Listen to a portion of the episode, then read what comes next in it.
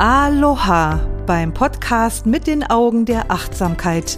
Ich begleite dich auf deinem Weg mit der authentischen Achtsamkeitspraxis, mehr Bewusstsein in deinen Geist, dein Herz und dein Leben zu bringen, weil glücklich sein kein Zufall ist.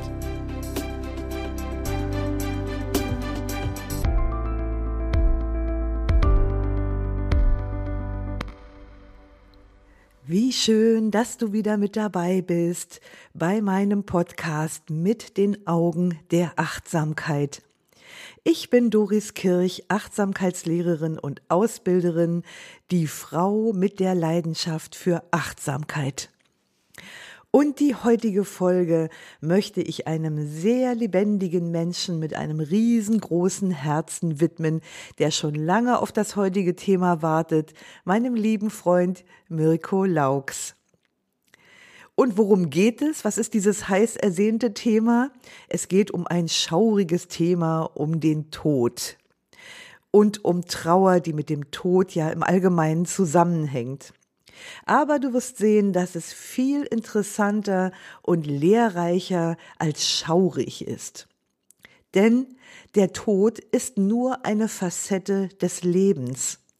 Und er begleitet uns auf vielfältige Weise und gehört vielleicht mehr zu deinem Leben dazu, als du vielleicht glaubst. Der Schlaf zum Beispiel wird ja auch als kleiner Tod bezeichnet. Wir schlafen im Vertrauen ein, dass wir am nächsten Morgen wieder aufwachen werden. Und dann sind wir acht Stunden lang weg. Und auch jeder Verlust, den wir erleiden, alles, von dem wir uns verabschieden müssen, ist ein kleiner Tod. Wenn uns zum Beispiel unsere Lieblingskristallschale, eine Erinnerung an die Großmutter, aus den Händen gleitet, auf den Boden fällt und in tausend Stücke zerspringt, oder wenn wir lange und hart auf eine Beförderung hingearbeitet haben und ein anderer sie bekommt. Oder wenn die Partnerin oder der Partner sich in jemand anderen verliebt und uns verlässt. Es gibt tausend kleine Tode, die wir täglich sterben. Mitten im Leben sind wir vom Tode umfangen. Das hat schon Martin Luther gesagt. Mitten im Leben sind wir vom Tode umfangen. Und tatsächlich gehören Tod, Sterben und Verluste unausweichlich zu unserem menschlichen Dasein. Keiner, wirklich keiner ist davon verschont. Und obwohl das so ist, sind wir in unserem modernen westlichen Leben so wenig auf den Umgang mit Vergänglichkeit und Trauer vorbereitet. Und diese Podcast-Folge wird dir jetzt sicherlich keine fertigen Antworten auf die letzten Fragen des Lebens liefern. Aber durch diesen Blick aus der Perspektive der Achtsamkeit wirst du vielleicht zu einem heilsameren Umgang mit deiner Trauer finden. Ich halte mich ja selber gewissermaßen für prädestiniert für den Tod. Und das hat etwas zu tun, was ich gerne beschreibe mit meine Begegnung mit Thanatos. Thanatos ist der Gott des Todes aus der griechischen Mythologie. Und der ist mir in meinem Leben tatsächlich gleich zweimal begegnet.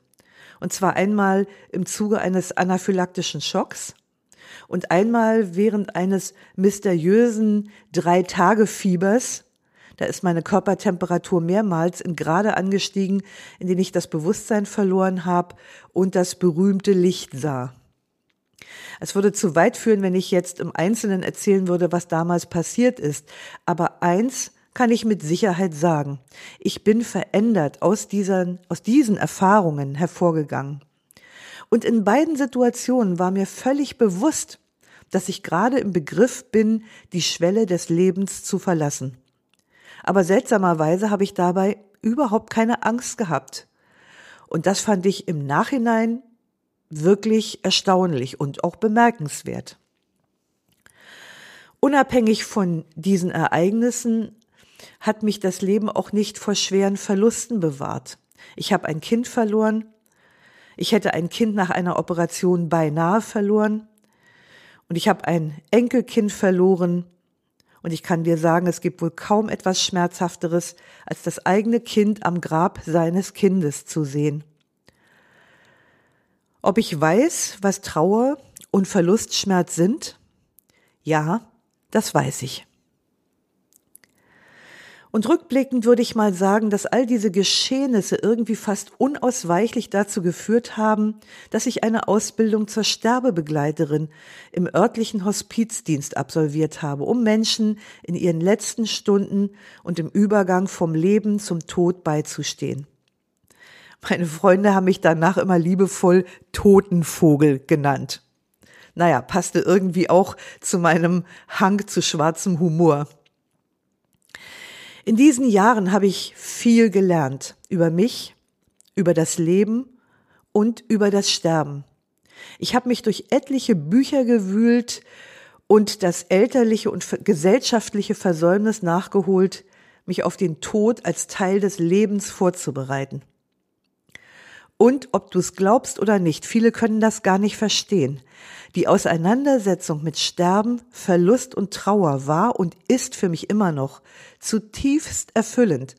Du glaubst gar nicht, wie gerne ich diese Podcast-Folge gemacht habe. Und das ist weniger morbide, als es sich anhört. Das Gegenteil ist eher der Fall.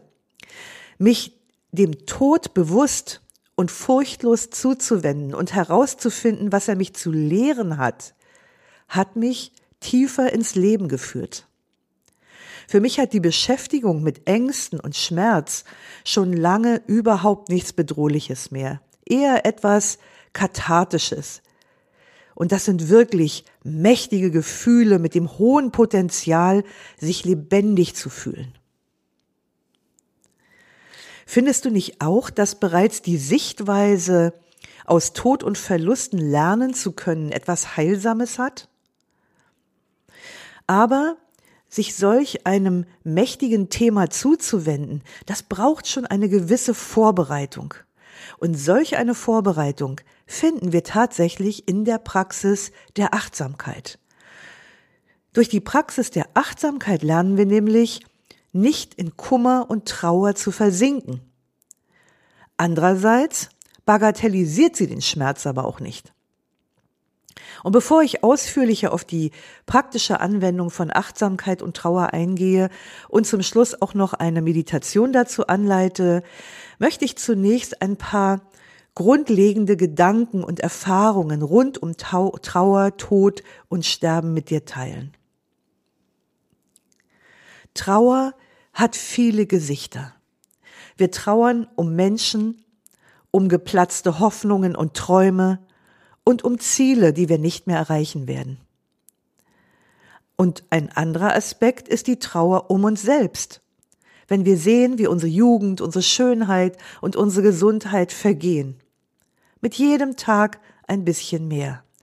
Kleines, sanftes Sterben, Tag für Tag.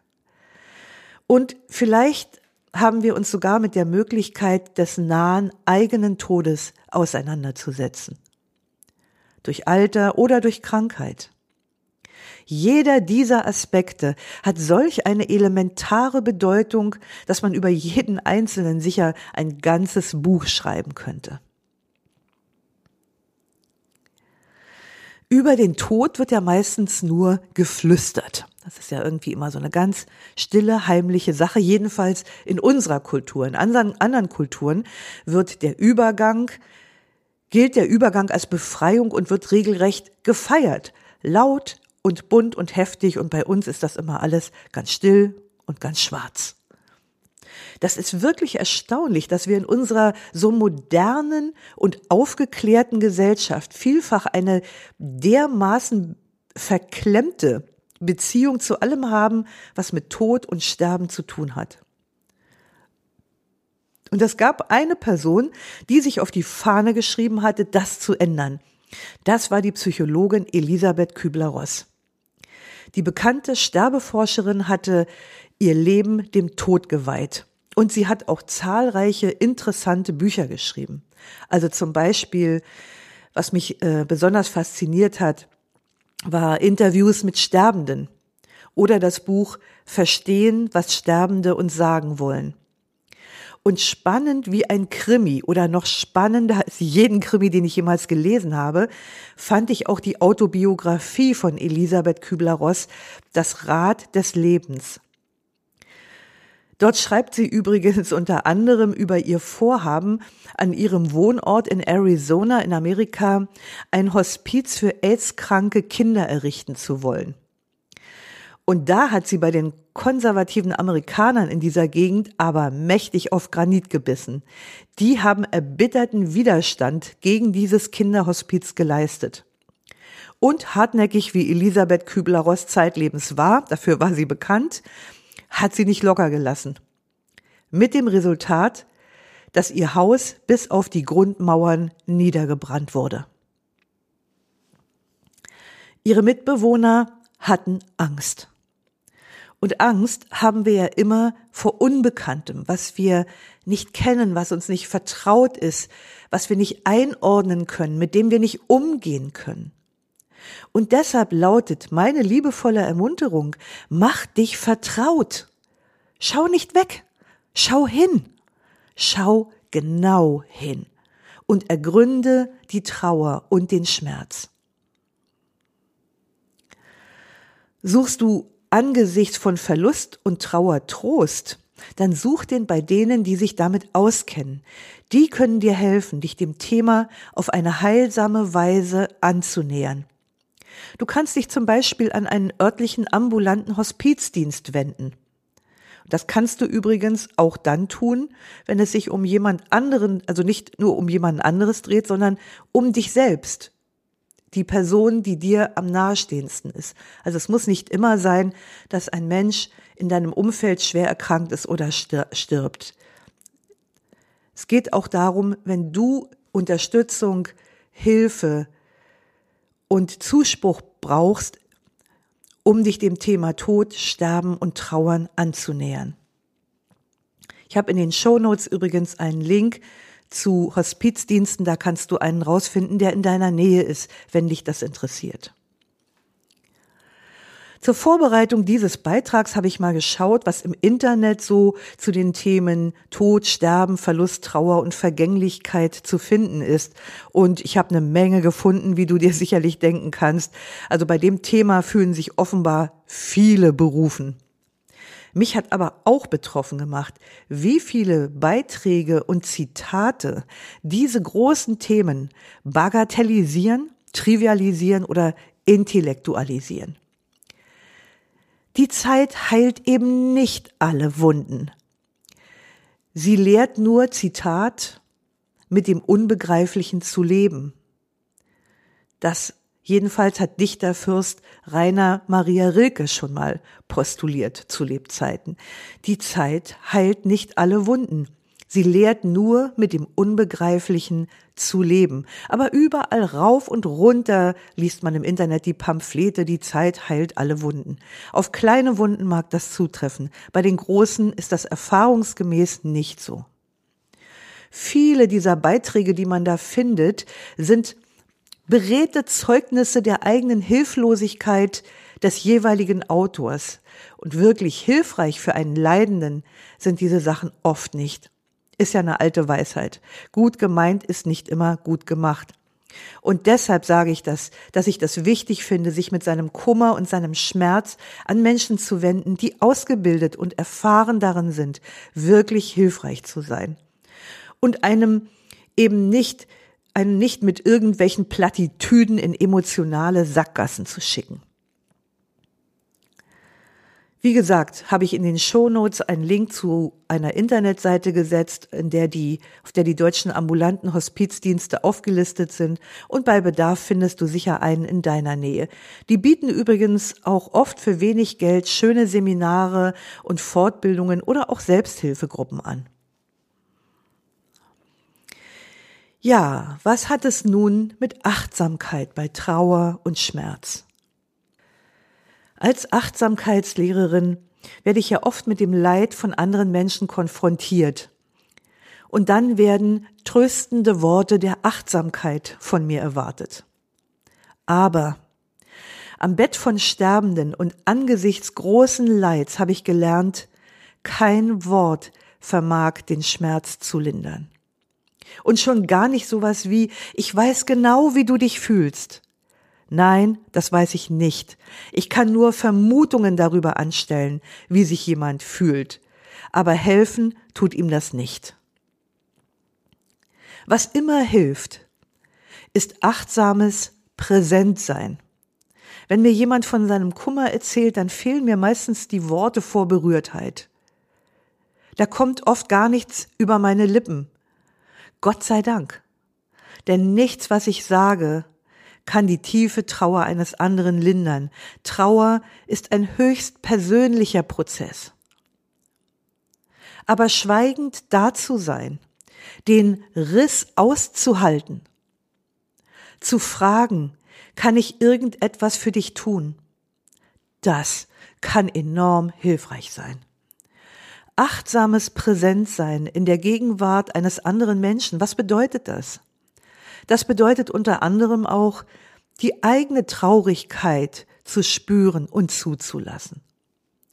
Ich hatte damals in meiner Ausbildung zur Sterbebegleiterin eine Frau, deren Katze am frühen Morgen gestorben war und wir trafen uns dann nachmittags zu, unseren, zu unserer Sitzung.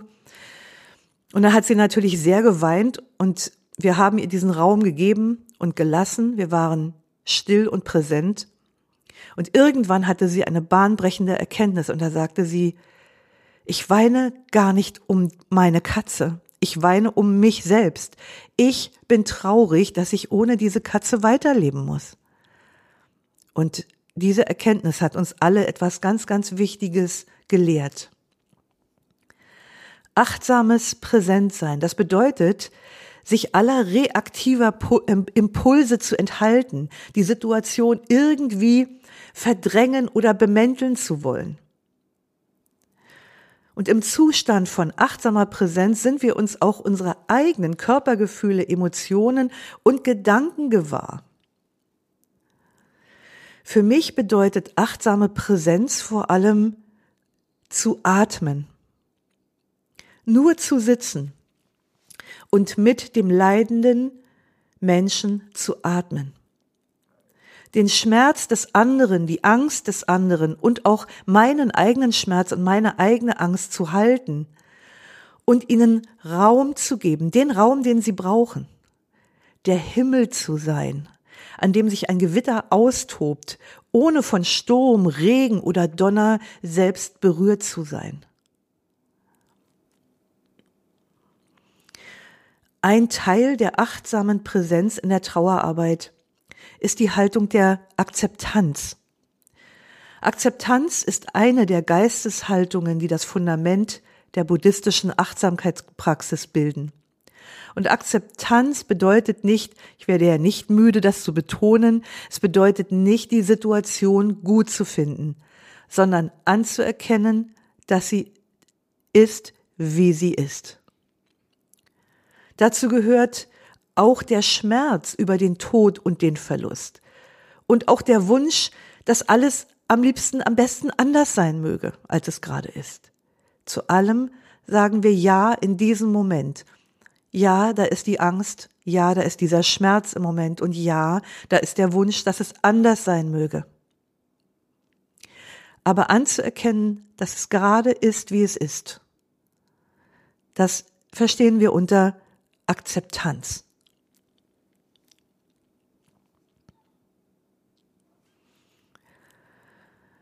Es gibt etwas, das bezeichne ich als die heilsame Kraft achtsamen Trauerns. Denn Trauer besitzt eine heilende Kraft.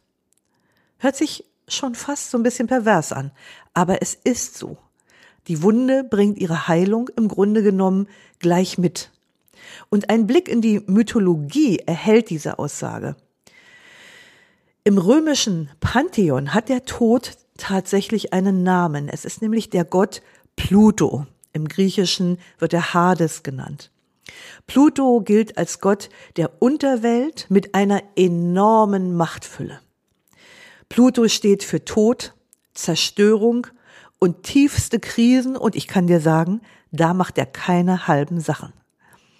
Gleichzeitig verkörpert Pluto aber auch den Prozess von Auferstehung, von Reichtum, von Heilung und von Regeneration, von tiefster Regeneration.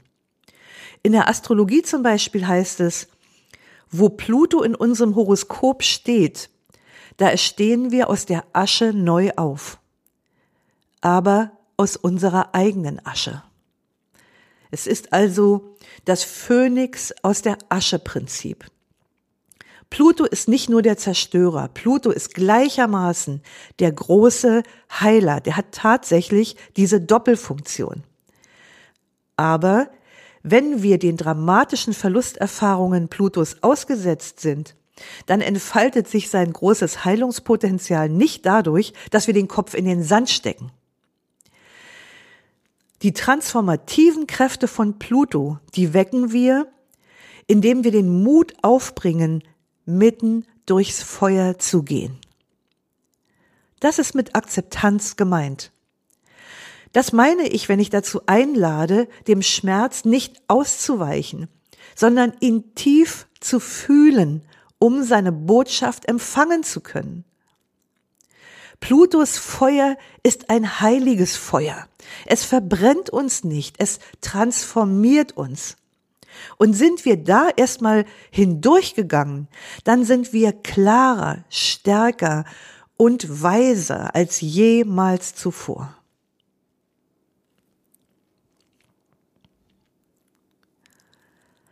Trauer ist nicht das Problem.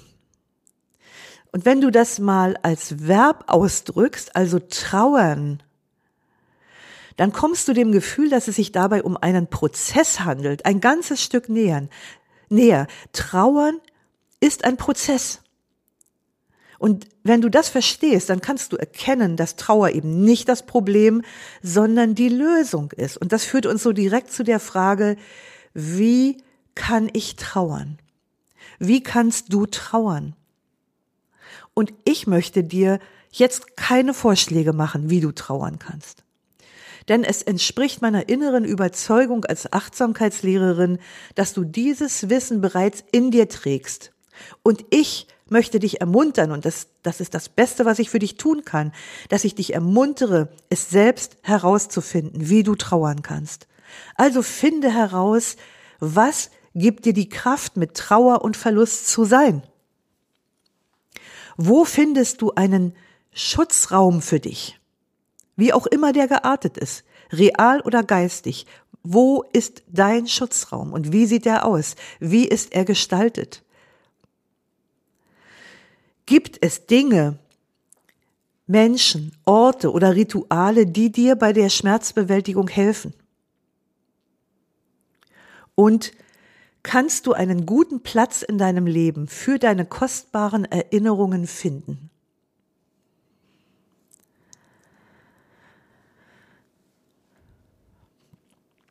Es ist egal, ob du um jemanden, um etwas oder um dich selbst trauerst.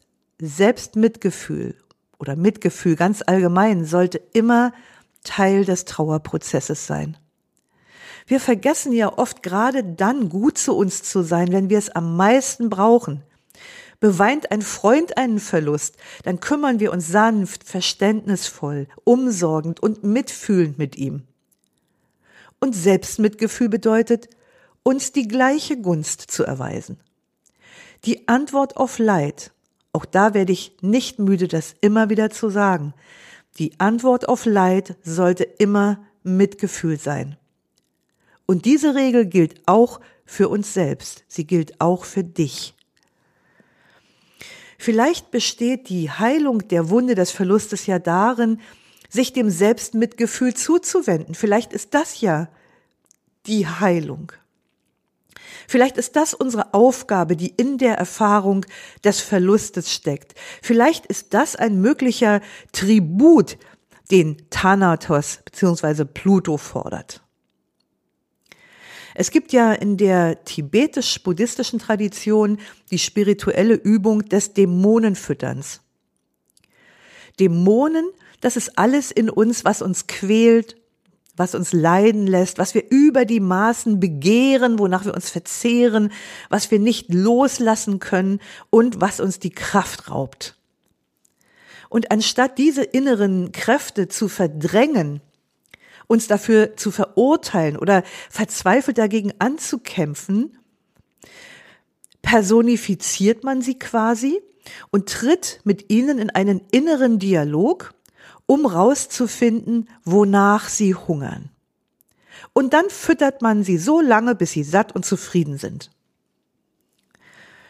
Übersetzt bedeutet das, dass wir innere Ruhe und Zufriedenheit erlangen können, indem wir uns liebevoll und mitfühlend uns selbst zuwenden, um uns zu nähren, zu schützen und zu heilen. Also das ist das Prinzip, was diesem Dämonenfüttern zugrunde liegt. liegt. Wenn unser Dämon die Trauer ist, dann könnte sein Hunger in Mitgefühl bestehen. Und indem wir ihn mit Mitgefühl füttern, versorgen wir uns selbst im übertragenen Sinne mit Selbstmitgefühl. Als ich bei meinem zweiten Nahtoderlebnis wieder zu Bewusstsein kam, da hatte ich das Gefühl, Thanatos begegnet zu sein. Und ich hatte das Gefühl, dass er mich aufgefordert hat, mich mit ihm auseinanderzusetzen. Die Art war egal, aber er forderte, und so habe ich das damals empfunden, so nenne ich das heute noch, er forderte einen Tribut. Er wollte gefüttert werden und es war egal, wie ich das tue, aber es musste irgendwas passieren. Und als ich das begriffen habe, da wusste ich, ich werde eine Ausbildung zur Sterbebegleiterin machen und mich dem Tod, den Verlusten und meinen inneren Ängsten, die damit zusammenhängen, stellen. Und was soll ich dir sagen? In den nächsten Stunden, nachdem dieser Entschluss gefasst war, konnte ich zusehen, wie das Fieber rasant zurückging. Und es verschwand so schnell, wie es drei Tage zuvor gekommen war. Ich war bereits am nächsten Tag in der Lage aufzustehen und bin dann direkt zum Hospizdienst gefahren, wo ich mich dann für den nächsten Ausbildungsgang zur Sterbebegleiterin angemeldet habe. Interessant war auch noch, dass ich dort gefragt wurde, warum ich diese Ausbildung machen möchte. Und da kam mir spontan in den Sinn, und das habe ich dann auch so aufgeschrieben, ich habe Angst vor dem Leben und ich habe das Gefühl, wenn ich die Angst vor dem Tod verliere, verliere ich auch die Angst vor dem Leben. Ich würde heute mal sagen, die Rechnung ist tatsächlich aufgegangen. Wie auch immer, nach meiner Erfahrung braucht der hungrige Dämon des Verlustschmerzes auf jeden Fall unsere Aufmerksamkeit. Und er hat immer Hunger auf Liebe und Mitgefühl. Wie gesagt, wie das Füttern im Einzelnen aussieht, das muss jeder für sich selbst rausfinden. Auch du musst das für dich selbst rausfinden. Das muss überhaupt nicht unbedingt eine Ausbildung zur Sterbebegleiterin oder zum Sterbebegleiter sein. Vielleicht reicht es ja, einen Kurs in Selbstmitgefühl zu besuchen oder sich irgendwie anderweitig mit diesem Thema auseinanderzusetzen. Wichtig ist einfach nur, sich nicht abzuwenden. Das ist das, worum es geht. In der buddhistischen Tradition, in der ich ja zu Hause bin, da gibt es ganz viele Konzepte rund um Tod, Sterben, Verlust und Trauern. Und das bekannteste Buch zu diesem Thema ist wohl das tibetische Buch vom Leben und vom Sterben. Und die darin beschriebenen Lehren, die Umgangsweisen und auch alle anderen buddhistischen Konzepte, die stehen immer im Zusammenhang mit Wiedergeburt und Karma. Und diese Konzepte sind wirklich hilfreich, wenn sie in einem Gesamtkontext vermittelt werden. Für westliche Ohren sind sie unvertraut, bisweilen wirklich schwer verdaulich und dadurch oft nicht wirklich hilfreich. Und wenn ich das so sage, dann fällt mir einer meiner buddhistischen Lehrer ein, der dazu mal eine frappierend pragmatische Aussage gemacht hat. All das Gerede um Reinkarnation kann uns die Angst vor dem Tod nicht nehmen. Wow voll auf den Punkt gebracht. In der buddhistischen Tradition, vor allem in der tibetisch-buddhistischen, da spielt die Vorbereitung auf den Tod eine herausragende Rolle. Also das gehört zur täglichen Kontemplation und Meditation dazu. Es gibt zahlreiche Unterweisungen, Übungen und Meditationen, um sich mitten im Leben auf den Vorgang des Wandels in andere, eine andere Seinsform vorzubereiten. Also getreu dem Motto, stirb, bevor du stirbst. Was an der Achtsamkeitspraxis im Hinblick auf Trauer besonders hilfreich ist, das ist vor allem die Haltung der Akzeptanz, die ich schon angesprochen habe, und das Bewusstsein der Vergänglichkeit. Das Bewusstsein der Vergänglichkeit. Denn Vergänglichkeit im Buddhismus Anicca genannt, ist eine Tatsache des Lebens. Alles Existierende wandelt sich fortwährend und wird früher oder später sterben oder in irgendeiner Weise enden.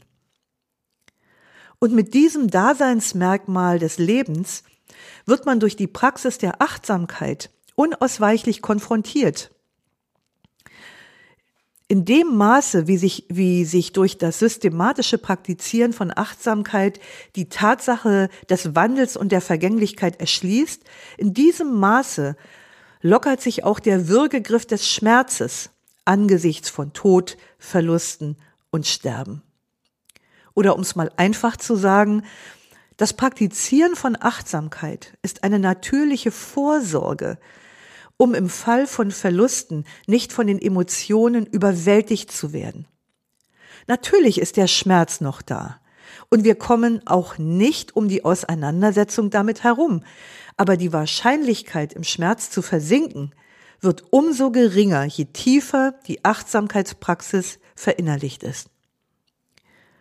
Und auch hier wird wieder mal ganz deutlich, dass der besondere Wert der Achtsamkeitspraxis in ihrer Langzeitwirkung liegt. Die Achtsamkeitspraxis ist keine Praxis von Abkürzungen und schnellen Resultaten.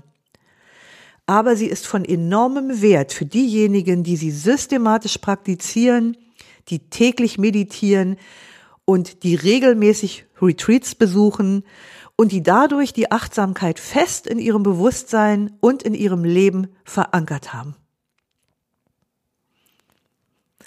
Für diejenigen ist die Achtsamkeitspraxis in Zeiten von Trauer ein echter Fels in der Brandung, ein Refugium, ein Sacred Space, also ein heiliger innerer Raum, der Schutz und Kraft spendet und ein Raum, in dem Transformation und Regeneration möglich sind.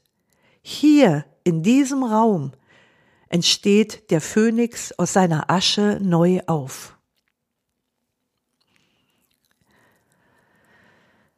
In der Achtsamkeitsmeditation haben wir große Kraft, die Dinge anzunehmen, wie sie sind. Vom sicheren Ort unseres Meditationskissens aus können wir den Schmerz ergründen. Und die Achtsamkeitsmeditation schenkt uns eine Erkenntnis, nämlich die Erkenntnis, ich kann mit dem Trauerschmerz sein, ohne in ihm unterzugehen. Das ist doch echt ermutigend, oder? Für mich war und ist natürlich immer noch die Achtsamkeitsmeditation in Zeiten von Kummer und Schmerz, bei Tod und Verlusten eben dieser heilige, stille Rückzugsort. Dort kann ich wieder zur Besinnung kommen und neue Kraft und neue Zuversicht finden. Und ich möchte dir jetzt gerne eine Meditation für Trost und Kraft in der Bewältigung von Trauer anbieten, wie ich sie selbst in solchen Situationen von Zeit zu Zeit praktiziere. Die Meditation dauert ungefähr 20 Minuten und um ihre Wirkung am Ende nicht zu zerreden, möchte ich mich an dieser Stelle schon mal von dir verabschieden. Denk dran, mir gerne eine Bewertung dieses Podcasts auf Apple Podcasts zu hinterlassen, da freue ich mich sehr drüber. Und wenn du deine Gedanken zum Thema Trauer, Tod und Sterben mit mir und anderen teilen möchtest, dann kannst du das gerne beim Beitrag zu dieser Folge tun, den es wie immer auf Facebook und Instagram gibt.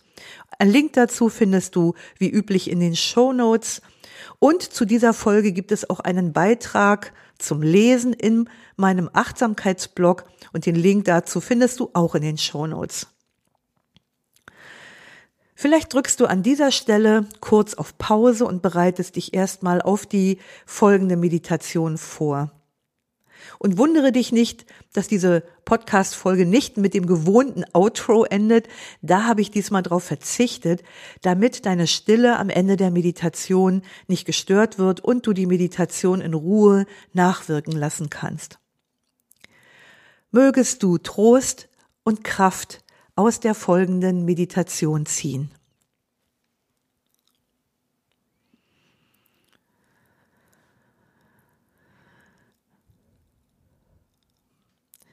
Achtsamkeitsmeditation bei Trauer und Verlustschmerz. Nimm eine bequeme, aufrechte, sitzende Haltung ein. Die Augen kannst du schließen oder auch offen halten, je nachdem, was angenehmer für dich ist.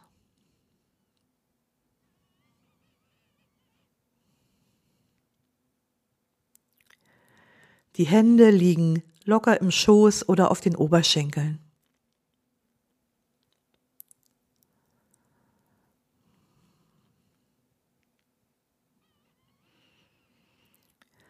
Bring die Aufmerksamkeit zum Körper. Nimm alle Empfindungen wahr, die gerade da sind.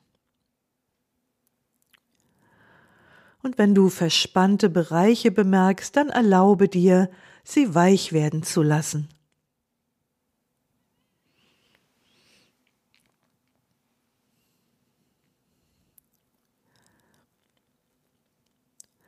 Der Bauch ist weich. Der Atem darf ganz natürlich fließen.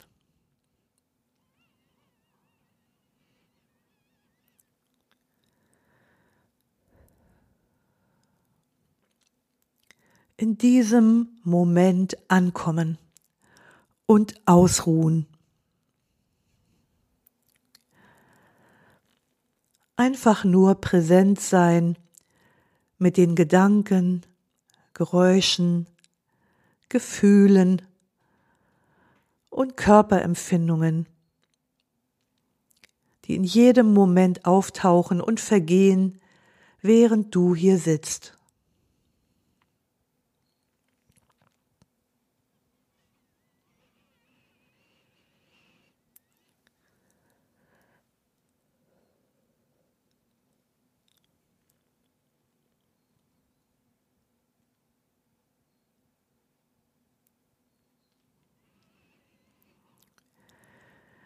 In diesem Raum einer freundlichen und entspannten Aufmerksamkeit werde dir der Tatsache bewusst, dass du atmest.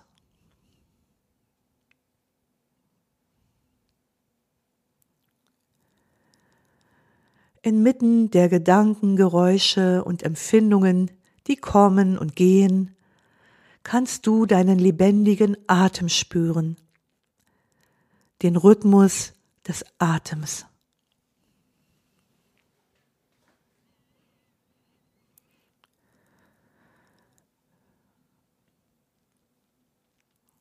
Vielleicht spürst du die Kühle des einströmenden Atems an der Nase, den Atemstrom im Rachen, oder du nimmst wahr, wie der Atem den Bauch oder die Brust bewegt. Die Aufmerksamkeit dort verweilen lassen.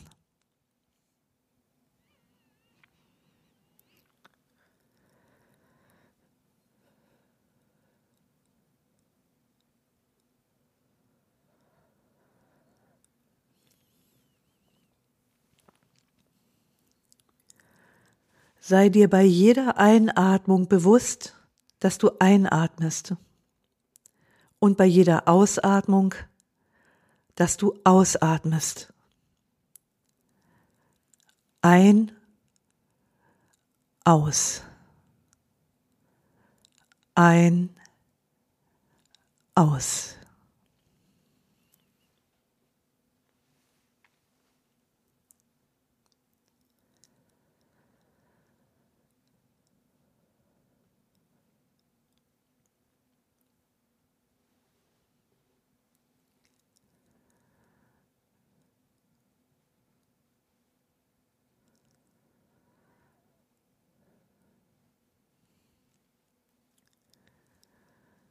Zwischendurch wirst du feststellen, dass Gedanken und Gefühle auftauchen oder dass du Geräusche hörst. Dann registriere Geräusche einfach als Geräusche, Gedanken als Gedanken, Gefühle als Gefühle und schenke ihnen keine weitere Aufmerksamkeit.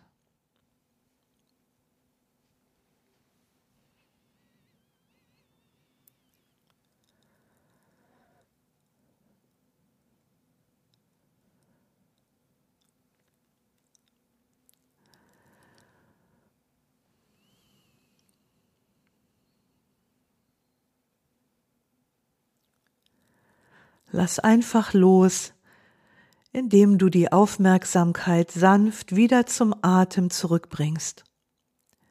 Zum nächsten Atemzug. Und zum nächsten Atemzug. Und zum nächsten Atemzug.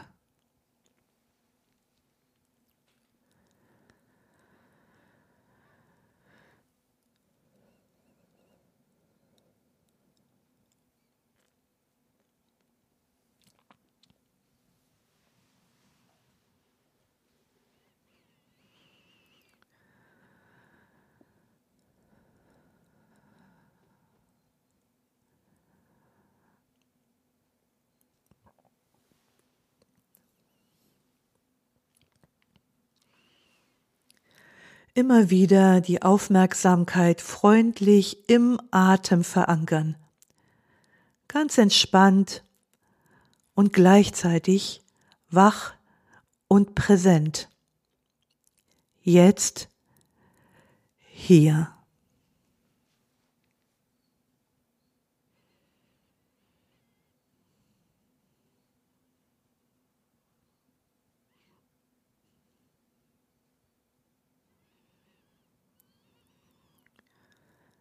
Den Geist auf den Wellen des Atems zur Ruhe kommen lassen.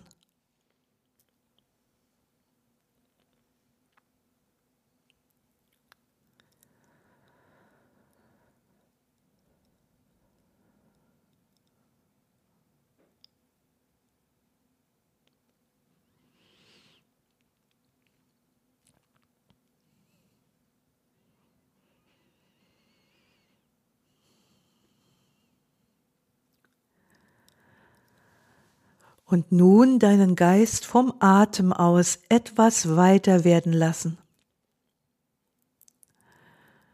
Öffne dich sanft dafür, deine Aufmerksamkeit behutsam den Emotionen zuzuwenden, die gerade in dir lebendig sind.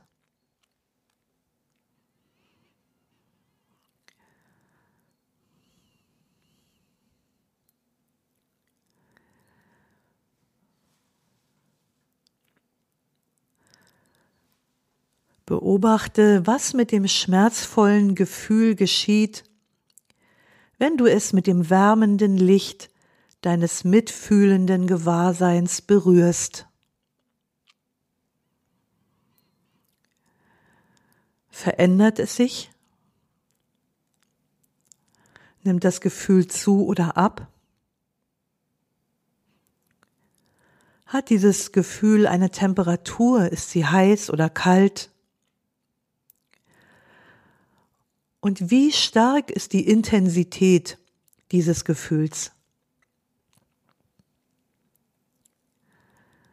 Verändert sich die Intensität? Geht das Gefühl weg? Kommt es wieder?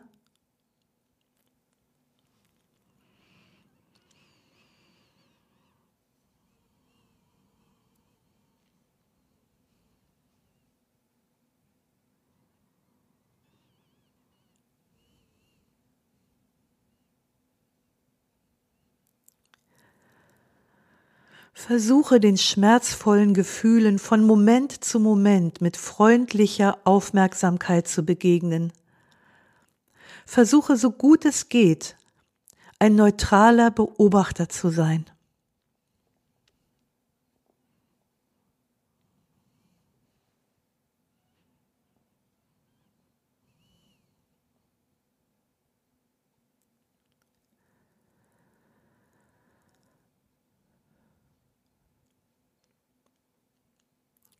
Und wenn die Emotionen sehr stark sind, dann kannst du den Atem bewusst hinzunehmen. Atme mitfühlend in das Gefühl hinein. Nicht um es zu verändern, sondern einfach, weil es da ist.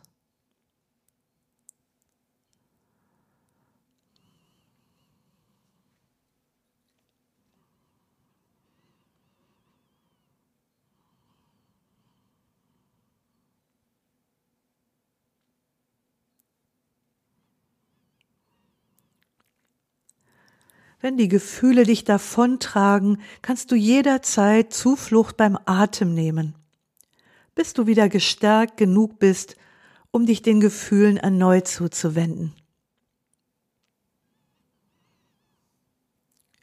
Und wenn es zu stark ist, mach eine kleine Pause und ruh den Geist für einige Momente beim Atem aus, bis du dich deinen Gefühlen erneut behutsam zuwenden kannst.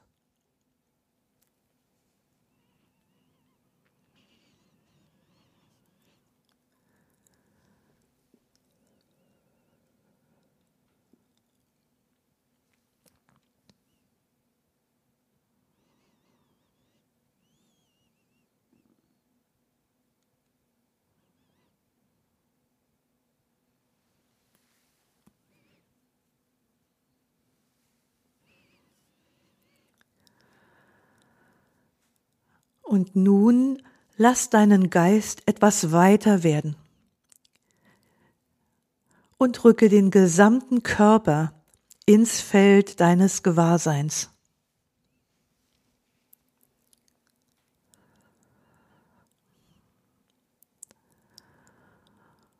Wo im Körper oder am Körper kannst du den Schmerz und das Unbehagen gerade am deutlichsten wahrnehmen? Im Bauch, in der Brust, im Bereich des Herzens, im Nacken oder im Rücken.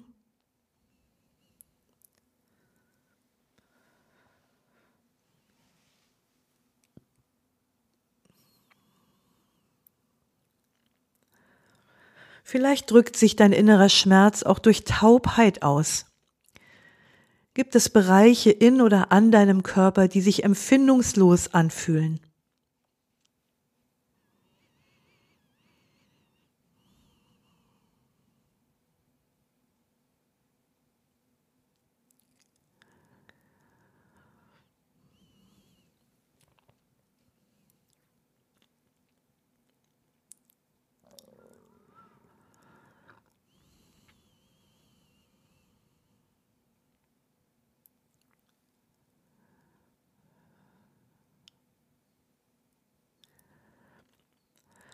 Dann leg nun behutsam deine Hände auf den schmerzenden oder tauben Bereich.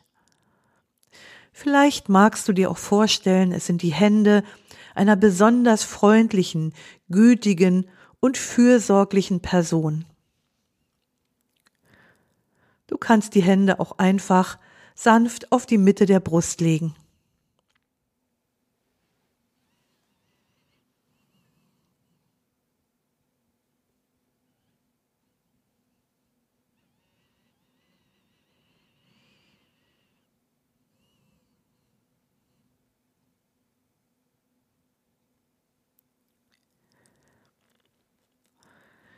Vielleicht kannst du spüren, wie die Wärme deiner Hände in den Körper einströmt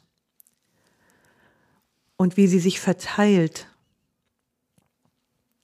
Und wie durch diese Wärme der Bereich des Schmerzes oder der Taubheit weicher, lockerer und entspannter wird, wie sich um das Unbehagen herum die Weite eines heilsamen Raumes öffnet, der sich mit jedem Atemzug etwas weiter ausdehnt.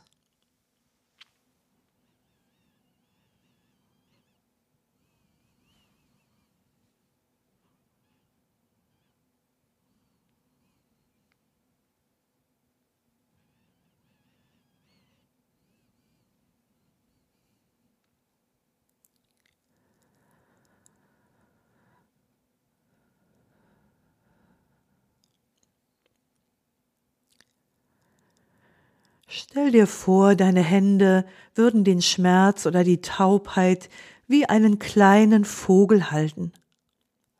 Behutsam und vorsichtig, fürsorglich und mitfühlend.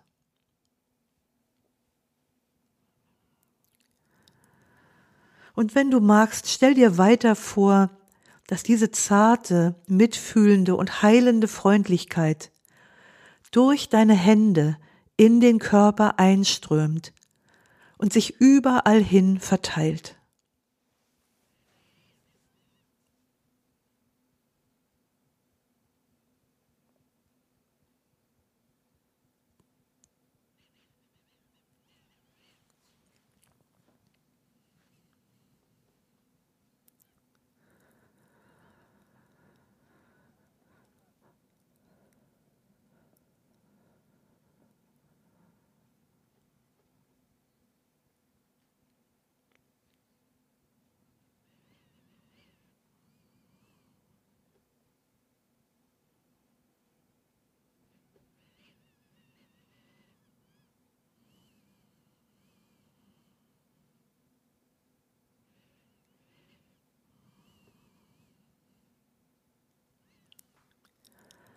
Leg nun eine Hand auf den Bauch und eine auf die Brust und lass die Hände dort ruhen.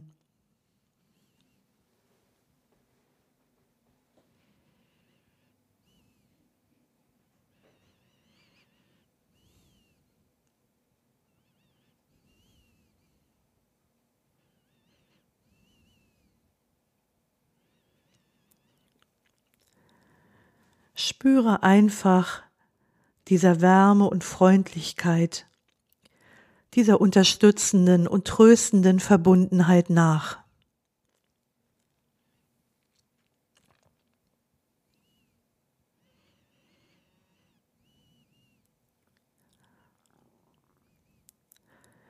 Ich überlasse dich jetzt noch ein wenig der heilsamen Stille.